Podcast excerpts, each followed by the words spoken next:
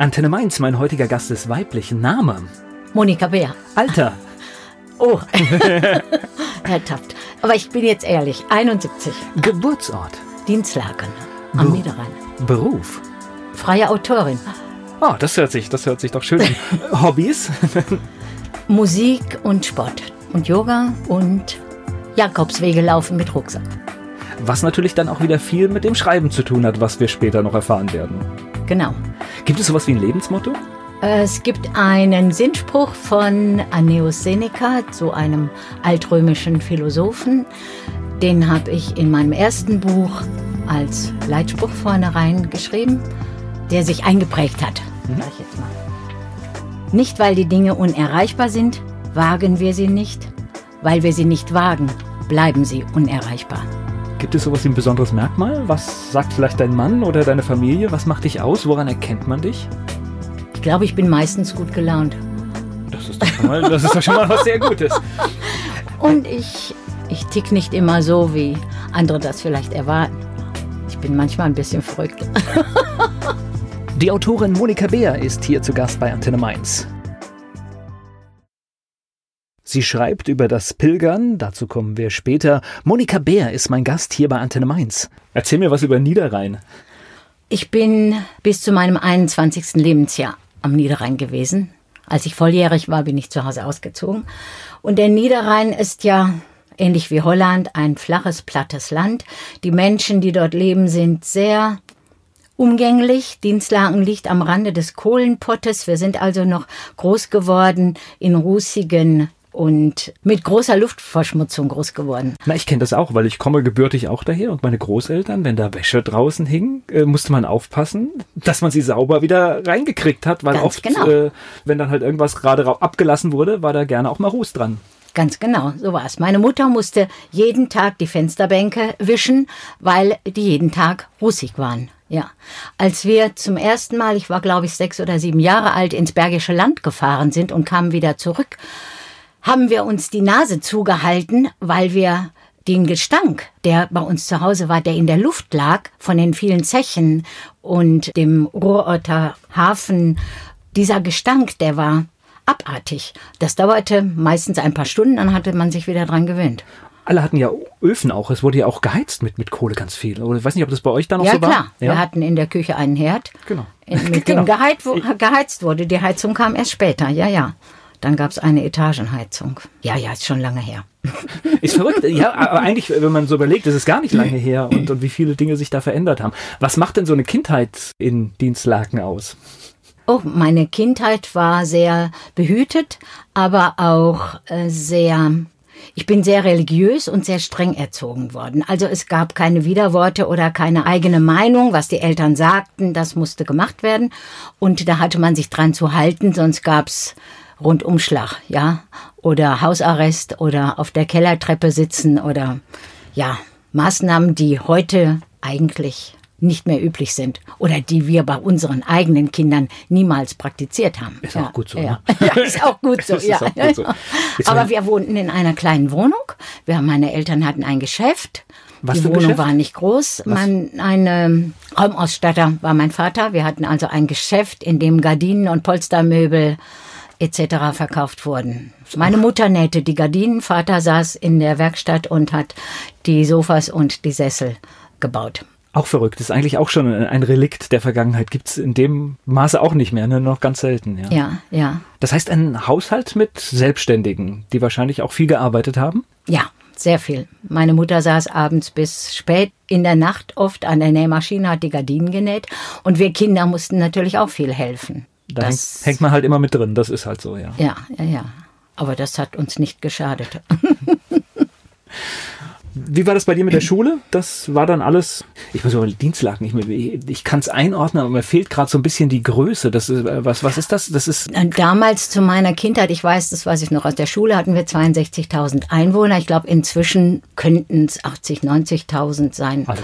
Aber mehr. Also schon eine richtige Stadt. Schon eine richtige Stadt, ja, ja. Genau. Also bist du in der Stadt groß geworden. Kann man so sagen. Unsere Wohnung, unser Haus, wo war am Stadtrand. Wir hatten einen riesigen Garten hinterm Haus. einen großen Hof zum Spielen. Wir konnten Federball spielen, wir konnten mit dem Ball spielen, wir konnten auf den Kirschbaum klettern, wir konnten im Garten rumtoben und ich bin die, kein Stadtkind, sage ich jetzt mal so. Ne? Es okay. Ja. ja, dann haben wir das doch einsortiert. So. Es geht gleich weiter im Gespräch mit Monika Bär hier bei Antenne Mainz. Die Autorin Monika Bär ist zu Gast bei Antenne Mainz. Wie war das mit dir mit der Schule? Oh, ich war sehr ehrgeizig, aber leider war es für meine Eltern nicht möglich, dass, oder es war für sie absurd, dass Mädchen studieren, auch wenn sie noch so gut in der Schule sind. Das war nur den Jungs vorbehalten. Ich habe zwei Brüder und zwei Schwestern. Und für die Jungs war das Pflicht, für die Mädchen, das geht gar nicht. Ich wollte unbedingt Lehrerin werden für Deutsch und Musik. Aber das geht gar nicht. Dann bist du 21 oder 22, wenn du fertig bist und hast noch keinen Pfennig Geld verdient. Dann heiratest du, setzt Kinder in die Welt. Das geht nicht. Das lohnt sich nicht, das Studium. Na gut, also. Was für äh, eine Vorstellung, ne? Das ist heute so völlig aus den Köpfen raus. Ja. Aber zum Glück, also ja. Ja, zum Glück, kann man sagen. Ja, ja. Also bin ich nach der Schule habe ich dann eine Ausbildung gemacht im öffentlichen Dienst bei der Stadtverwaltung. Das ging damals noch mit Aufnahmeprüfung, erst schriftlich, dann eine mündliche Aufnahmeprüfung und dann, ja, wurde man genommen oder auch nicht. Ich meine, es waren über 60 Bewerberinnen für fünf oder sechs ausgeschriebene Lehrstellen. Heute umgekehrt? ja, ja, ja. Also da wurde schon tüchtig gesiebt und gut, konnte man natürlich froh sein, wenn man eine Ausbildungsstelle erhalten hatte. Und da habe ich meine Ausbildung bei der Stadt Dienstlaken gemacht. Aber ich muss noch mal einhaken, war natürlich jetzt nicht dein Traum. Das war jetzt so die nein. zweite oder dritte Wahl. Es war einfach überhaupt nicht mein Traum, nein. Okay. Aber ich wusste in dem Alter überhaupt nicht, was ich wollte. Ich wollte weiter lernen. Aber gut, ging eben nicht. Und meine Mutter hat dann gesagt, ach, die Moni schreibt gerne, also geht sie ins Büro. Ist doch ganz logisch, oder? okay, du hast dich dann damit arrangiert. Was hast du überhaupt gemacht in der Ausbildung? Angefangen bin ich beim Sozialamt und dann wurde man ja als Azubi, was oder Lehrling, wie es damals hieß, durch mehrere Abteilungen geschickt. Aber ich war eigentlich nur im Sozialamt und im Bauamt und im Hauptamt. Doch, im Ordnungsamt bin ich auch mal gewesen. Also während der Ausbildung kamst du ja durch sämtliche Abteilungen. Und mein Abteilungsleiter, genau, der wurde dann vom Sozialamt zum Bauamt versetzt und hat mich mitgenommen. So war das. Also positiv aufgefallen.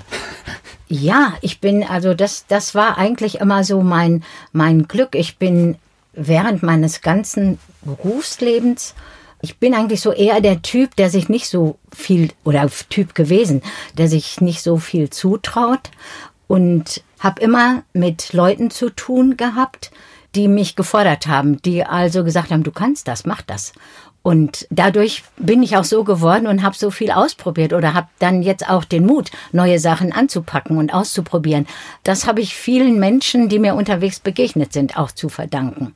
Ja, und mein Mann natürlich auch. Der sagt auch immer, mach doch, tu doch, hast doch nichts zu verlieren. Ja.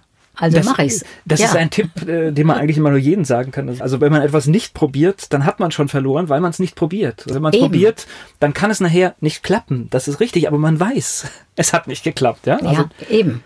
Und man muss sich nicht vorwerfen hinterher, Mensch, hättest es doch mal versucht, ne? Genau. Und deswegen auch dieser Seneca-Spruch, der spricht mir so aus dem Herzen, den kann ich jedem empfehlen. Ja. So, wie ging denn das weiter in der Stadt? Das heißt Ausbildung? Ausbildung, dann habe ich nach der Ausbildung ein soziales Jahr oben an der Nordsee gemacht. Wir sind mit unserer Familie, also Vater, Mutter und die Kinder, einmal im Jahr in ein Familienferienheim gefahren. Das wurde gesponsert von der Caritas. Ich glaube, dieses FFW von Köln gibt es, glaube ich, sogar jetzt auch immer noch.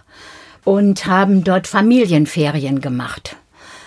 Und diese Ferien liefen so ab, dass die Eltern Zeit für sich hatten, die Kinder vormittags betreut wurden, die äh, Familien beim Essen zusammensaßen und am Nachmittag die Eltern und Kinder zusammen was gemacht haben. Die Kinder schliefen in Schlafsälen mit Gleichaltrigen zusammen. Die Eltern hatten ihr eigenes Zweibettzimmer mit Bad. Und das waren tolle Zeit, Ferienzeiten für Eltern wie für Kinder. Wo genau an der Nordsee?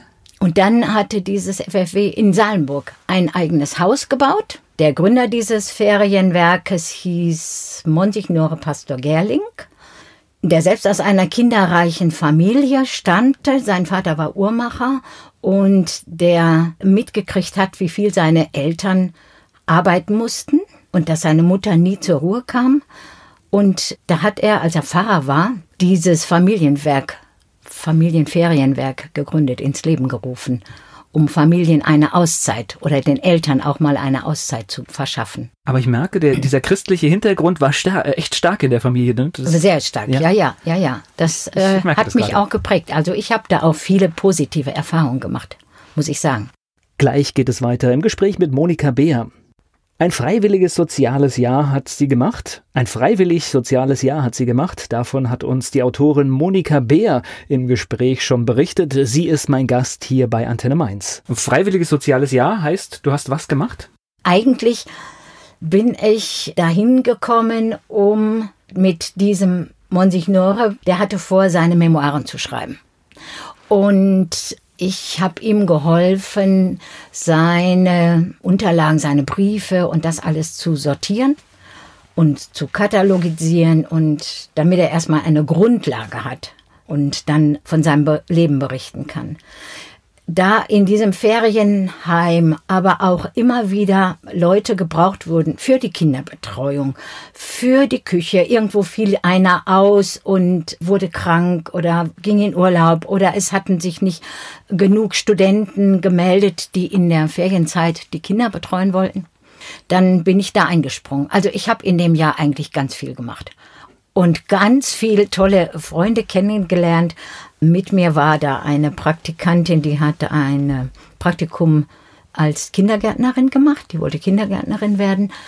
Und ihr Bruder und noch ein Freund von ihm, die kamen immer in den Semesterferien, also in den, im Frühjahr und im Sommer.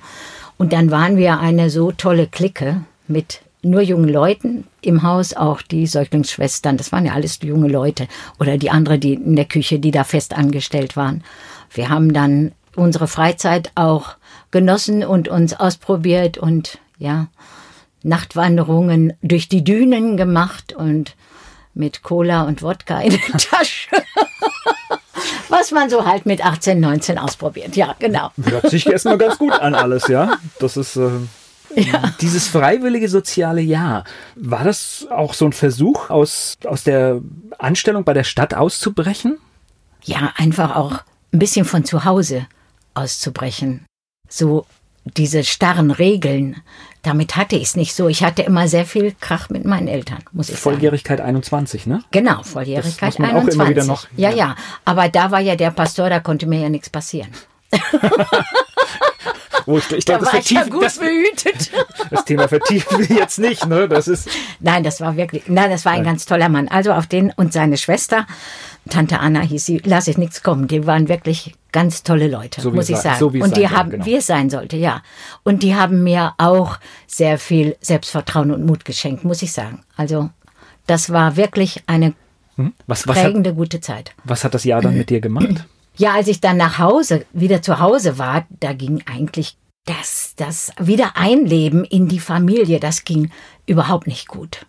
Das ging überhaupt nicht gut. Naja, ein Jahr relativ große Freiheit und viel erlebt und viele genau. andere Eindrücke und dann ist man, glaube ich, zu groß für den kleinen Raum zu Hause, ne? Ganz genau. Aber ich konnte dann ja bei der Stadtverwaltung weitermachen, bin dann ganz schnell ins Vorzimmer vom Baudezernenten gerutscht, weil die dortige Sekretärin schwanger wurde.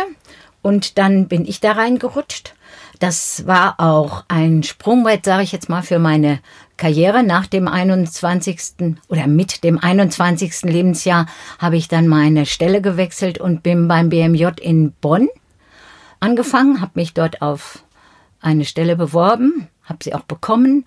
Und eine Freundin von mir genauso. Wir sind also zusammen nach Bonn gegangen, haben Jetzt dort im BMJ, das war damals, das war Regierungssitz ja noch Bonn. Jetzt genau. die, die in Behörden arbeiten, die äh, arbeiten immer mit diesen Abkürzungen, also als ein Bundesministerium. So, der Justiz. Der Justiz, genau. Genau. Was damals noch Bonn war, die Bundeshauptstadt, ja, genau. Ja, und dieses äh, Justizministerium, das Haupthaus war die Rosenburg. In Bonn lag auf einem Berg ein wunderschönes altes Gemäuer tolle große Zimmer und so. Ja, und die Arbeit da war natürlich eine ganz andere als bei der Stadtverwaltung, war sehr spannend. Und nach der Probezeit bin ich dann dort gleich ins Stadtsekretärbüro gerutscht. Also man merkt schon immer, du hast immer Karrieren gemacht in den ja. Behörden. Es ging gleich nach oben, ja. ja, und das war eine sehr, sehr tolle Zeit für mich. Sag das mir mal gerade, was waren denn da für war, Themen gerade in den Ministerien? Das, war, das waren die 1968 bin ich hin. Das war gerade die Frauenpowerzeit. Der Paragraph 218 war Gespräch. Die Frauen gingen auf die Straße. Da wurde das ganze Familienrecht geändert und überarbeitet. Wir haben also viele Diskussionen mit unseren beiden Staatssekretären. Damals gab es nur den Beamteten und den parlamentarischen. Heute gibt es ja wesentlich mehr parlamentarische Staatssekretäre, glaube ich, in den Ministerien. Und mit den beiden und alle Vorzimmerelfen da zusammen, wir waren dann insgesamt sechs, weil jedes Vorzimmer hatte zwei Damen, haben wir große Diskussionen geführt. Und was der Gesetzgeber so alles berücksichtigen muss an Dinge, an die Otto Normalverbraucher ja gar nicht so denkt, wenn. Ja. Ne? das, das war schon spannend. Aber schockierend ist doch, wenn man gerade in den letzten Wochen durchaus wieder die Diskussion sieht um den ein oder anderen Paragraphen und wenn es um das Thema Abtreibung geht, dass wir in manchen Sachen noch gar nicht so viel weiter sind, ne? Ja, eben, dass das gerade wieder zurückgerollt wird, habe ich das Gefühl. Das, was damals erreicht wurde, das, das wird jetzt wieder von neuem aufgerollt. Das und ich finde es mühselig, dass immer wieder eine Generation neu den gleichen Kampf fechten muss. Eigentlich ja. könnten wir uns das doch mal sparen und es gibt so viele Probleme, die gelöst werden müssen. Ja, und die Frauen sollten auch wirklich ihre eigene Verantwortung tragen dürfen. Und keine Frau macht sich das leicht. Ich glaube, das ist, ich halte das auch für eine aufgeblasene Diskussion, weil ich glaube, das ist eine so immense Entscheidung und da gehen alle sehr gewissenhaft dran und ich glaube, jede, jeder ich hat seine Gründe und das, aber gut, wollen wir nicht abschweifen? Da wollen wir nicht abschweifen, genau. Monika Bär hier zu Gast bei Antenne Mainz. Wir haben schon viel erfahren von Ihren Tätigkeiten für verschiedenen Behörden bis zu Ministerien. Die Autorin Monika Bär ist zu Gast bei Antenne Mainz. Ja, wie ging's denn weiter bei dir? Dann habe ich zwischendurch meinen Mann kennengelernt, ja. okay. So, jetzt ist natürlich, jetzt müssen wir noch schauen, äh, jetzt lebst du ja heute in Rheinhessen, jetzt müssen wir noch gucken, wie bist du denn aus Bonn nach, nach Rheinhessen gekommen? Was war denn da der Dreh? Ja, durch Wolfgang, also durch meinen Mann. Okay. Ja. Wir haben uns in Schweden kennengelernt in einer Studentenfreizeit. Und Wolfgang wohnte in Bad Salzuflen, Ostwestfalen-Lippe. Ich war in Bonn. Er war bei der Bundeswehr. Und ich bin dann erst noch in Bonn geblieben, weil er ja beim Bund sowieso nicht ständig zu Hause war. Und habe dann, nachdem wir, ein Jahr waren wir, glaube ich, schon verheiratet, genau, dann bin ich 1972 bin ich dann nach Lemgo gezogen, weil Wolfgang dort studiert hat an der Fachhochschule. Und da habe ich allerdings dann nicht mehr im öffentlichen Dienst gearbeitet, weil ich keine adäquate Stelle gefunden habe, weil das Geld sollte ja auch stimmen und so viel wie ich in Bonn verdient habe, konnte ich in Lemgo bei der Stadtverwaltung nicht verdienen und die hatten auch keinen Job frei, der mir jetzt gefallen hätte. Also habe ich mich in der Industrie beworben und bin als Chefsekretärin einer Dentalfirma dann meine Wege gegangen, ja. Obwohl das ja, glaube ich, auch ganz hilfreich ist, wenn man die eine Seite kennt und dann auch mal sieht, wie, wie es in einem Wirtschaftsunternehmen läuft. Ich glaube. Das ist ein großer Unterschied. Also, das war schon heftig. Mit Bilanzen hatte ich ja bis dato überhaupt nichts zu tun. Ich kannte das Wort, aber ich wusste nicht, wie so eine geschrieben wird oder was die beinhaltet und so, ja. Ach, manche Unternehmer weiß das nicht. Also das war schon krass, aber es war auch wieder spannend, weil es wieder was Neues war. Ja. Okay, jetzt sind wir aber in Lemgo. Jetzt sind wir in Lemgo. Das so. waren dann fünf Jahre, bis unsere Tochter geboren ist. Dann ist Wolfgang, und das hat genau gepasst, die Susanne ist ein halbes Jahr nachdem Wolfgang mit dem Studium fertig war und seinen ersten Arbeitsplatz angetreten hat, ist die Susanne geboren. Und dann hat er fünf Jahre dort gearbeitet. Dann wollte er die Stelle wechseln und da sind wir hat er sich hier im Frankfurter Raum beworben, weil ich wollte auch unbedingt aus Lemgo raus, weil Lemgo hat keinen Karneval und, und den Dienstlaken wird schon Karneval gefeiert. Außerdem Dienstlaken Düsseldorf, Köln, das ist ja alles ganz nah beieinander. Und äh, wir haben also auch als Kinder, mein Vater hat Büttenreden gehalten, mein Vater hat den Saal dekoriert, wenn Fastnachtsveranstaltungen waren. Also ich bin mit Fastnacht groß geworden. Und ich war, wenn Fastnacht in Lemgo war, war ich krank. Und ich durfte das Radio nicht einschalten. Mir fehlte einfach was. Und da war ich ganz glücklich, als wir, als Wolfgang sich dann im Rhein-Main-Gebiet beworben hat und wir eine Wohnung gefunden haben in der Nähe von Mainz. Also, und deswegen haben wir uns auch ganz schnell hier eingelebt. Das war überhaupt kein Thema. Also die Fastnacht als integrativer Bestandteil, ja. Obwohl ich glaube, es funktioniert hier generell ganz gut. Also ja. wer, wer, sich integrieren möchte, wer, wer hier Leute kennenlernen möchte, ich glaube, es gibt fast keine bessere Region als Rheinhessen. Es funktioniert einfach relativ schnell. Ja, Man stimmt. muss ein bisschen offen sein, aber es funktioniert. Ja, ja, ja. Und das ist in Lemgo, da in Ostwestfalen-Lippe, ticken die Leute ein bisschen anders. Es sind herzensgute Menschen, aber du kommst nicht so schnell da rein. Da ist, ja, das, das dauert ist, ein bisschen. Es, dauert. Und es ich glaube, die Kommunikation ist auch so ein bisschen verkürzter, ne? Ja, also wir haben Freunde, die Wolfgang aus seiner Kindheit noch kennt. Die Freundschaften halten ein Leben lang. Aber, Aber es hat gedauert, bis Sie soweit sind, ne? Es hat sehr gedauert, ja. ja. Ich habe jetzt auch noch eine Freundin, die meine ehemalige Arbeitskollegin war, mit der ich bis heute noch Kontakt habe. Das hält schon gut. Aber sie sind doch ein bisschen so, so eingefahren. Es gibt so Sitten und Gebräuche, die eingehalten werden müssen. Da darfst du nicht ausscheren und das passt nicht zu mir. Sehr schön. Das heißt, ihr seid hier angekommen und. Ja, wunderbar. Haben uns in Gaubischofsheim schnell eingelebt. Okay. Das heißt, ihr seid auch gleich im Umland gelandet, gar nicht erst über Mainz, sondern wirklich. Ja, wir sind, haben gleich hier in Gaubischofsheim eine Wohnung gefunden, in einem Neubau, der noch fast Rohbau war. Und das war auch lustig. Der Vater des damaligen Häuslebauers, das war ein lediger, noch junger Mann, und der Vater hat uns dann gleich gefragt, ob wir auch katholisch seien. Ich glaube, wenn wir nicht katholisch gewesen wären, hätten wir die Wohnung nicht gekriegt. Das kann schon zu der Zeit gewesen sein, ja. Ja, das war 1980. Ja, ja, das ja, ja. Ja, ja, das war 1980. Und damals gab es ja auch noch zwischen Gaubischem und Hagsheim diesen Streit, ne? Ja, ja. Ja, ja. ja heute, heute das hat sich alles zum gelegt. Spaß äh, ja, ein bisschen angefeuert, aber nicht, nicht, nicht mehr ernsthaft, das stimmt. So ähnlich wie Wiesbaden so. und Mainz. Gleich geht es weiter im Gespräch mit Monika Bär hier bei Antenne Mainz. Durch ihren Mann ist sie nach Rheinhessen gekommen. Die Autorin Monika Bär ist hier zu Gast bei Antenne Mainz. Also, dein Mann hatte einen, einen Arbeitsplatz hier in der Region. Was hast du gemacht? In Frankfurt. In Frankfurt? Ja, ich hatte dann zwei Kinder, als wir hierher gezogen sind. Ich war dann erstmal Hausfrau und Mutter.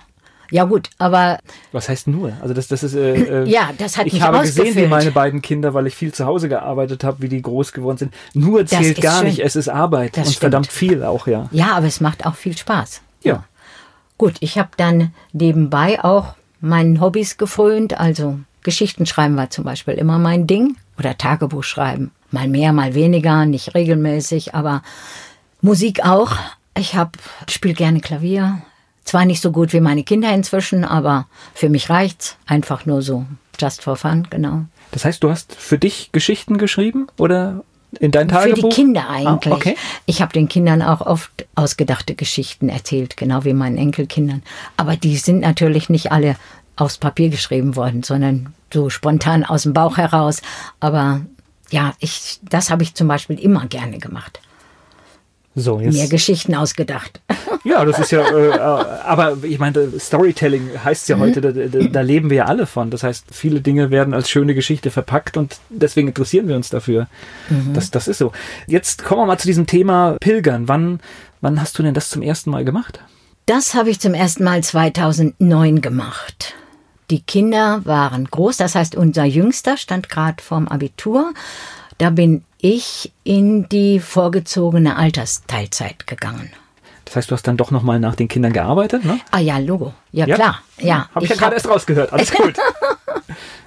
ja, ich bin dann ja auch, als der Thomas, das ist unser Mittlerer, im ersten, zweiten Schuljahr war, da habe ich gedacht, ich muss wieder irgendwas machen. Bin wieder angefangen, mich zu bewerben, nach Stellen zu suchen und habe dann mal vorübergehend so gejobbt bei einer Versicherung. Das war super toll. Ich konnte mit dem Fahrrad nach Hechtsheim fahren, konnte mir zwei oder drei Stunden am Vormittag aussuchen, habe dort gearbeitet und bin wieder zu Hause gewesen, als die Kinder aus der Schule kamen. Wunderbar. Und das an drei Tag Vormittagen in der Woche. Für mich war das ein super Einstieg wieder ins Berufsleben zurück. War zwar nicht im öffentlichen Dienst, aber immerhin. War wieder ganz was anderes, Versicherungen. Aber dann habe ich mich aber gleichzeitig bei der Verbandsgemeinde Bodenheim beworben, weil ich wieder zurück wollte in den öffentlichen Dienst. Einfach so, da war nichts ausgeschrieben. Und der damalige Personalchef, der hatte gesagt, okay, klingt interessant, wir lassen Ihre Bewerbung mal hier liegen, vielleicht ergibt sich irgendwann was. Ja, und dann irgendwann war das auch so weit. Das war 1988, glaube ich. Ja, müsste so gewesen sein. Da bekam ich dann einen Anruf, im Standesamt würde jemand gebraucht, ob ich interessiert wäre. Habe ich natürlich nicht Nein gesagt, habe mich vorgestellt und zack hatte ich die Stelle. War wunderbar. Dann bin ich dort erstmal als Sachbearbeiterin eingestiegen, habe mich langsam eingearbeitet, denn die Materie ist ja sehr umfangreich, sehr kompliziert und habe dann auch in Salzschlirf die Standesamtsakademie besucht. Ja, und dann wurde ich nochmal schwanger. Dann ist unser jüngster Sohn geboren und ich musste nach der Probezeit also dem Personalchef gestehen, dass ich dann doch wohl noch mal eine Auszeit nehmen müsste. Bin dann ein gutes Jahr nur, anderthalb, glaube ich, zu Hause geblieben. Hab dann eine Kinderfrau gefunden, eine sehr liebenswerte, die morgens zu uns gekommen ist. Also das war fast so wie eine Tante oder eine Ersatzoma für den Alexander und konnte dann wieder in den Beruf einsteigen, konnte dann wieder zurück ins Standesamt, habe dann dort meine Ausbildung weitergemacht und bin dann zwei Jahre später Standesbeamtin geworden. Also mit allem, wie ich es mir vorstelle, was dazu gehört. Ja. Okay. Ja. Ja. Und da war ich 15 Jahre Standesbeamtin, genau, bevor ich dann in den Vorruhestand gegangen bin und zum Auftakt dieser neuen Zeit, sag ich mal, ist ja wieder ein, ein ganz neuer Lebensabschnitt, wenn man dann sagt, okay, Berufsleben AD. Jetzt fängt wieder was Neues an, jetzt mache ich was. Und zum das hast du richtig geplant? Hast du dann, äh, das hört sich ja schon ein bisschen so nach einem Konzept an, dass du auch gesucht hast, was mache ich danach? Ja, ja, ja, absolut. Sehr clever. Manche, absolut. manche fallen da in so ein Loch rein. Nein, ne? nein. Ich hatte das mit dem Schreiben. Also ich habe als als junger Mensch oder meine Freundinnen, Geschwister bestätigen mir das auch immer. Du hast immer gesagt, irgendwann schreibe ich mal ein Buch. Okay. Und das hat sich irgendwo so in meinem Hinterkopf hat sich das eingenistet auch. Na, und ist ja ein toller Lebensabschnitt. Man hat ja die Zeit. Also, Ja, eben. Also, besser geht es ja eigentlich gar nicht, ja? Ja. Und dann habe ich habe Kerkeln gelesen. Okay, der Klassiker quasi. Naja, der, war ja, war der ja auch, war absolut der Klassiker. war ja auch ein beeindruckendes Buch, wenn, Mhm. wenn du jemanden nur kennst, der im Prinzip äh, Witze macht und, und für Humor steht und gar nicht für, für Tiefgang und auf einmal merkst du, was da passiert und was für Gedanken in einem Menschen vorgehen. Das ist schon spannend, ja. Ja, und danach habe ich gedacht, boah, das könnte mir auch gefallen. So mal richtig lange weg von allem, kein Stress, keine Familie, obwohl ich sie ja heiß und innig liebe, aber manchmal ist es auch stressig, manchmal braucht man auch eine Zeit für sich. Es geht gleich weiter im Gespräch mit Monika Beer.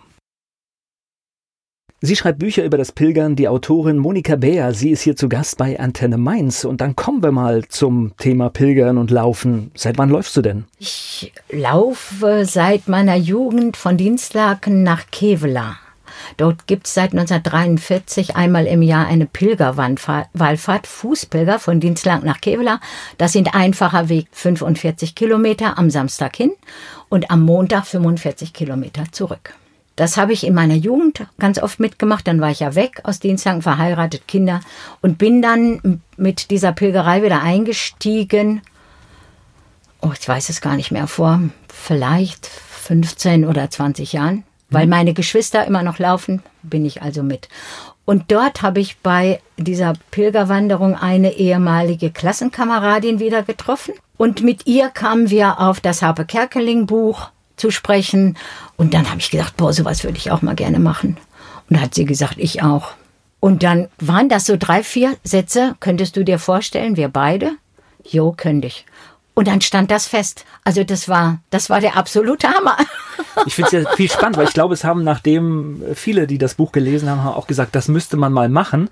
Ein paar haben es wahrscheinlich gemacht, aber ich glaube, die meisten haben nur gesagt, ja, man müsste es mal machen. Und ihr habt es gemacht. Wir haben es gemacht, ja. Wir haben es dann geplant. Wir haben, das war im September, diese, dieser Fußpilgerweg nach Kevela. Und zu Weihnachten habe ich mir einen Rucksack schenken lassen, weil so einen großen Wanderrucksack hatte ich nicht. Hab mir dann die Schuhe gekauft, bin dann immer durch die Weinberge damit gerannt, um die auch einzulaufen und, und, und. Hab mit meiner Freundin in Dienstlagen etliche Stunden telefoniert, was brauchen wir noch, was machen wir noch, haben die Jakobusgesellschaften angeschrieben, haben uns informiert, was muss man unbedingt haben, was, auf was kann man verzichten und so. Ja, und dann hat und zum Schluss, glaube ich, unser Rucksack acht Kilo ungefähr gewogen. Ja, und dann sind wir im September 2009 nach Saint-Jean-Pied-de-Port über Paris mit dem Zug äh, nach Paris. Dann haben wir uns noch einen Tag Paris gegönnt und dann sind wir mit dem Zug über Bordeaux nach Bayonne runter und dann noch mit die letzten Kilometer bis St. Jean-Pied-de-Port mit so einem Nahverkehrszug morgens früh um halb sieben. Und, ist ja äh, vorher schon ein Abenteuer. ja. ja gut, wir haben natürlich die ganze Nacht da in dem Zugabteil überhaupt nicht geschlafen, logisch. Aber das hat nicht, das war nicht schlimm. Das hat nicht gestört. Weil der Adrenalinspiegel, der sitzt dann so hoch da. Da bist du nicht müde. Da willst du nur endlich loslaufen. Ja. Okay, und ihr seid dann, dann losgelaufen? Wir, dann sind wir gelaufen. Okay, wie lange wart ihr unterwegs? Fünf Wochen. Ist das so wie bei Harpe Kerkeling, dass man schon am ersten Tag anfängt, sich Gedanken zu machen, die man vorher nicht hatte? Nein. Also bei uns war das gar nicht so, weil wir am ersten Tag uns so verklüngelt hatten in diesem schönen Ort. In St. Jean-Pied-de-Port ist ein herrliches Städtchen im Baskenland und der von der Jakobsgesellschaft, bei dem wir uns da im Pilgerbüro den ersten Stempel in unsere Ausweise geholt haben, der hat gesagt, Mensch, Ihr seid so früh, was wollt ihr denn so früh schon da oben in den Pyrenäen in dem in der Herberge? Da gab's ein französisches so eine Art Pension und und äh, Restaurant dabei war das.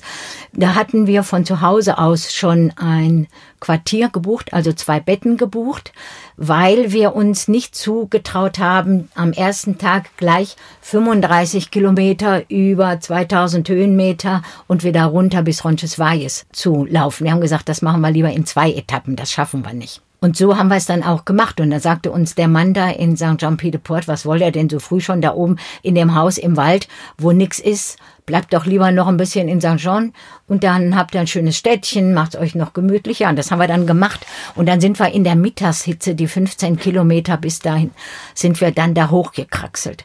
Das war nur steil. Es war sowas von heiß. Es gab keinen Schatten. Das war einfach die Hölle. Und als wir dann endlich dort ankamen, da hat er uns gesagt, Tut mir leid, ihr seid jetzt viel zu spät. Eure Betten habe ich längst weitergegeben. Ihr müsst draußen im Zelt schlafen. Ja. Hört sich schon mal sehr vielversprechend an. Okay, das sind die Erlebnisse, die dazugehören. Ja, ja. Das heißt, ihr habt da zum Zelt geschlafen, ja? Und dann gab es in der Nacht ein Gewitter. Aber was für eins? In den Pyrenäen ein Gewitter, das ist fast wie ein Weltuntergang, ja. Und wir in unserem Zelt. Es geht gleich weiter im Gespräch mit Monika Beer hier bei Antenne Mainz. Bei mir ist Monika Beer. Sie schreibt über das Thema Pilgern und jetzt unterhalten wir uns hier bei Antenne Mainz mal ein bisschen ja, über die Vorbereitung zum Pilgern. Wie, wie ist das? Das heißt, Betten und sowas, das, das habt ihr alles vorher gebucht? Das war genau geplant? Ja, nur an diesem ersten Tag. Okay. Weil wir wussten, die haben nur eine, eine kleine Anzahl an Betten zur Verfügung. Und da sollte man sich dann schon mal anmelden, wenn man nicht weitergeschickt werden will. Ja gut, hat ja nichts gebracht, ne? Ja, aber immerhin hatten wir ein Zelt und das war absolut regendicht. Da waren ganz dicke Matratzen drin, also bestimmt so 10 Zentimeter dicke, kuschelige Wolldecken. Also wir haben weder gefroren, wir sind auch nicht nass geworden. Wir haben gut geschlafen, trotz des Gewitters. Okay. Und am nächsten Tag sind wir dann, haben wir unsere Regenpellerinen eingeweiht und sind im Nieselregen durch den Wald und haben uns halb, halb tot gelacht, auf was wir uns da einlassen. und waren gespannt, wie es weitergeht. Was gab es noch so für Abenteuer auf der Strecke auf den fünf Wochen? Beim ersten. Habt ihr, habt, ihr habt auf alle Fälle immer irgendwie gut übernachtet, ihr habt immer was gefunden oder war es noch schlimmer? Wir haben, wir haben immer in Pilgerherbergen übernachtet, ja, und wir haben auch immer was gefunden. Das heißt, einmal war wirklich, ach so, da war die erste Herberge, in die wir wollten. Die war geschlossen, weil sie umgebaut, renoviert wurde. Die nächste war überfüllt, weil natürlich alle dahin wollten. Da standen die Leute schon draußen. Da ging gar nichts mehr. Und dann mussten wir nochmal, ich weiß gar nicht, zehn Kilometer oder sowas weiterlaufen. Und das waren schon knapp 40 Kilometer. Also da, da waren wir schon ganz schön platt, sag ich jetzt mal. Und der nächste Tag, da Da ging kaum was, da konnten wir uns kaum bewegen. Dann war das außerdem auch eine Etappe, die sehr hügelig und anstrengend war. Da waren wir schon platt. Da wollten wir eigentlich auch am nächsten Tag nicht weiterlaufen, aber aus diesen öffentlichen Herbergen, wenn du nicht gerade todkrank bist oder kaputte Knochen hast, in der Regel darfst du nur eine Nacht übernachten, weil dann ja wieder die neuen kommen. Es gibt genügend, die also heißt es, Augen zu und durch, weiter, ja. Gibt es zwischendrin mal, gibt es zwischendrin mal so den Moment, wo man denkt, oh, jetzt gerade wird es mir zu viel, oder? Ja, ja, absolut, absolut. Ich glaube, wenn man so lange unterwegs ist, hat jeder mal so einen Tag heulendes Elend. So. Wo du denkst, was machst du eigentlich hier? Bist du jetzt im falschen Film oder warum tust du dir das eigentlich an? Und dann wieder, das verfliegt aber meistens relativ schnell. Komischerweise. Beim Laufen. Hm? Beim Laufen, wenn du wieder unterwegs bist. Oder wo es auf jeden Fall verfliegt, das ist am Abend. Du hast die Etappe geschafft, du hast ein Bett, du hast eine warme Dusche und du hast irgendwo was Leckeres zu essen. Und dann gibt es beim Pilgermenü in Spanien ja immer noch ein Fläschchen Rotwein dazu. Gehört dazu. Und dann triffst du noch nette Leute, führst schöne Gespräche, kannst dich austauschen und dann tut dir nichts mehr weh und dann ist die Welt wieder vollkommen in Ordnung und du kannst am nächsten Tag weiterlaufen. Also es hört sich bescheuert an, aber es ist so. Es ist so. Ich würde es nicht so sagen, wenn ich es jetzt nicht so erleben würde, wenn ich unterwegs bin. Was für Menschen trifft man auf der Strecke? Kommt man da ins Gespräch? Bleibt da irgendwas, wenn man nach Hause kommt von diesen Kontakten? Ja, es bleibt, es bleibt ganz viel. Es, es sind so viele verschiedene Charaktere, Nationalitäten, Menschen unterwegs. Junge Leute auch. Also die, der Durchschnitt der Pilger wird, glaube ich, immer jünger. Früher waren es mehr so Rentner und sowas, aber inzwischen sind viele Abiturienten und Studenten, die sich äh, eine Auszeit gönnen und unterwegs sind. Mhm. Und was suchen die? Hast du eine Ahnung? Oder ist da jeder mit seinem ich, Ding ich, unterwegs? Ich glaube schon jeder mit seinem, aber doch will jeder sich irgendwie über sich selbst klar werden, über seine Ziele, über das, was vielleicht gut gelaufen ist oder was nicht oder was noch vor einem liegt. Es hat, glaube ich, schon immer bei jedem sehr viel auch mit sich selbst, mit seinem Inneren zu tun, mit seinen Gedanken. Oder auch, äh, manche laufen auch aus Dankbarkeit, weil sie eine Krankheit gut überstanden haben oder hoffen, eine schlimme Krankheit dadurch verbessern zu können, wieder gesund zu werden. Also es gibt ganz unterschiedliche Motive. Es gibt auch viele Manager, die sich diese Auszeit gönnen, die dieses einfache Leben suchen, also die in einem stressigen Beruf sind und sich einfach mal runterkommen wollen. Ja, und in der Regel haben sie in der Umgebung auch gar keine Chance rauszukommen. Das heißt, die müssen wahrscheinlich auch so eine radikale Maßnahme machen. Wahrscheinlich. Nicht ja. erreichbar weg und. Ja. Es geht gleich weiter im Gespräch mit Monika Beer hier bei Antenne Mainz. Die Autorin Monika Beer ist hier zu Gast bei Antenne Mainz. Sie schreibt Bücher zum Thema Pilgern und wenn man so unterwegs ist, bricht man dann den Kontakt ja nach zu Hause komplett ab. Am besten noch ohne Handy. Ja, sonst bringt das, glaube ich, relativ wenig oder man muss es sehr konzentriert äh, nur mal wenige Minuten am Tag anmachen. Ja, wobei man ja auch den Reiseführer inzwischen aufs Handy laden kann und dann guckst du ja automatisch, wenn halt der Weg mal nicht so gut ausgeschildert ist oder du hast doch mal einen gelben Pfeil übersehen und bist falsch abgebogen und denkst, oh nee, irgendwie kann das hier nicht so richtig sein. Dann bist du froh, wenn du dann mal Gut, ich kann aber alle anderen Maps Funktionen ausstellen. Genau. Also nicht stören, kann mich keiner anrufen Ma ja, und mache ich auch. Ja. Und wenn ich Mails abrufe, anstatt dass sie automatisch laden, kriege ich erstmal nichts mit. Ganz genau. Und äh, oftmals ist es auch so, dass du gar keinen durch durch Landschaften läufst, wo du gar keinen Empfang hast. Das passiert auch, ja. Auch nicht das Schlimmste. Auch nicht das Schlimmste. Was ist das für ein Gefühl, ins Ziel zu kommen, die letzte Etappe geschafft zu haben? Oh, ein sehr widersprüchliches Ziel. Auf der einen Seite ist man stolz und froh, die lange Etappe geschafft zu haben. Und auf der anderen Seite ist man unheimlich traurig, dass diese tolle Zeit zu Ende geht. Also völlig zwiegespalten, ja? Sehr zwiegespalten, sehr zwiegespalten, ja. Was hat es mit eurer Freundschaft gemacht? Mit der von der, ja, genau. wo ich das erste Mal gelaufen bin. Ja, wir haben uns eigentlich ja vorher kaum gekannt. Wir waren auch in der Schule in unterschiedlichen Klassen, also in Parallelklassen. Wir kannten uns ein bisschen durch, durch Jugendveranstaltungen in der Kirche. sie ist natürlich intensiver geworden. Ja. Und wenn wir uns jetzt sehen, wir können immer da anknüpfen, wo wir uns zuletzt, wo wir zuletzt waren, ja. Und ich glaube, in fünf Wochen tauscht man sich natürlich notgedrungen auch über ganz merkwürdige Dinge aus, wo man sonst ja. gar keine Gespräche führt, eigentlich. Und jetzt also den, den Küstenweg, den habe ich zum Beispiel mit einer anderen Freundin gemacht, mit einer, die ich auf dem ersten Weg auf dem Français kennengelernt habe. Und mit der bin ich jetzt schon hier in Rheinhessen, den rheinhessischen Camino gelaufen.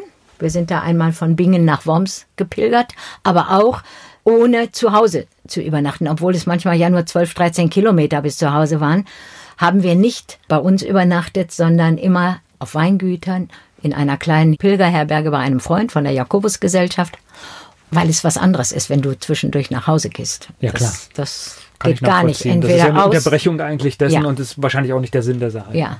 Und wir sind jetzt auch den Küstenweg 2016 zusammengegangen, also von San Sebastian bis Santiago de Compostela, da wo ich jetzt dann meinen zweiten Roman drüber geschrieben habe. Und wir waren im Oktober vergangenen Jahres unterwegs auf der Via de la Plata, die beginnt in Sevilla, also ganz unten im Süden. Und wir sind die ersten 280 Kilometer unterwegs gewesen bis Caceres. Also Wiederholungstäterin, es war gar nicht so schlimm. nein, nein, nein, es ist überhaupt nicht schlimm, es ist einfach wunderschön. Und dein Mann bleibt zu Hause, ja? Ja, der ist nichts für ihn. Okay. Der ist dann nur gespannt über die Geschichten, die mit nach Hause kommen wahrscheinlich. Ganz genau. So, nun hast du zwei Bücher quasi geschrieben, die irgendwie mit den Erlebnissen zusammenhängen, aber es sind trotzdem Romane geworden, ne? Ja. Und haben jetzt eigentlich mit deiner Geschichte auf den ersten Blick weiß ich gar nicht, ein bisschen Den, vielleicht zu tun, aber auch nicht, nicht, es ist auch ein bisschen was Freies dabei, ne? Ja, ja, es ist absolut was Freies. Also die Wege sind authentisch, die Herbergen sind authentisch, die Ortschaften, die ich beschreibe, die Landschaften. Das ist alles so, das entnehme ich meinem Tagebuch oder auch manche Empfindungen natürlich, übertrage ich auf meine Protagonisten. Aber die beiden Frauen im ersten, genau wie im zweiten, im ersten Buch sind es zwei Freundinnen, im zweiten Buch sind es zwei Schwestern, die ich auf meinen Weg schicke. Die haben ein, ein anderes Leben als ich. Die haben andere Beweggründe, diesen Weg zu gehen. Im ersten Buch in der Socke, da ist der Mann einer der beiden Freundinnen alkoholkrank und das Buch beginnt auch mit einem Desaster, also da ist er so besoffen, dass er seine Frau nicht mehr erkennt und sie aus der Wohnung schmeißen will, nachdem sie von einer Fortbildungsveranstaltung kommt. Er landet dann im Krankenhaus und sie beschließt ganz spontan mit ihrer Freundin den Jakobsweg zu gehen. Und die Randgeschichte ist halt die Alkoholkrankheit des, des Ehemannes. Und in dem zweiten Buch sind es zwei Schwestern, die eine der beiden Schwestern verliert ihren Mann bei einem Verkehrsunfall.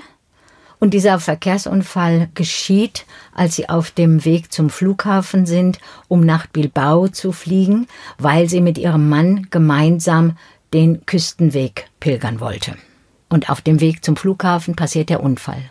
Diese Sophie hat eine 14 Jahre jüngere Schwester, mit der sie eigentlich gar keinen Kontakt oder sehr wenig Kontakt hat und mit der sie auch wenig gemeinsame Erinnerungen hat, eben aufgrund des Altersunterschiedes. Und diese Schwester trifft sie zufällig bei ihrer Tochter, bei einem Besuch.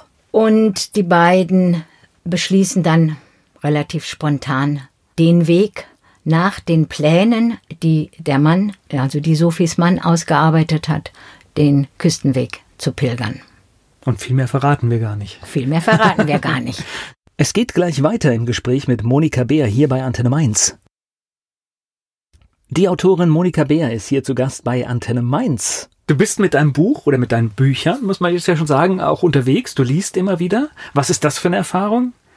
Eine wunderschöne Erfahrung. Ich bin immer wieder sehr erstaunt, wie viele Menschen ich mitnehmen kann auf diese Reisen. Ja, das, das macht ich, ja. mich, das macht mich unheimlich glücklich und auch stolz natürlich. Und es macht mir wahnsinnig viel Freude, aus meinen Büchern vorzulesen. Jetzt kann ich mir vorstellen, dass du hast diese, diese Erfahrungen mitgebracht, die standen im Tagebuch, aber daraus dann tatsächlich auch ein Buch zu machen, das ist ja auch nochmal eine Aufgabe, ne? Da muss man sich ja dann hinsetzen und anfangen, diszipliniert ja. zu schreiben. Ja, das geht ja auch nicht so von jetzt auf gleich. Also seit zehn Jahren besuche ich auch Schreibkurse regelmäßig. Einmal im Jahr auf jeden Fall so einen Intensivkurs, der eine Woche dauert und wo ich den ganzen Tag nichts anderes mache, als mich mit Sprache und, und Schreiben zu beschäftigen. Und da habe ich natürlich im Laufe der Jahre ganz viel gelernt und ja, dann nach dem, nach dem ersten Pilgerweg hat sich das einfach so ergeben.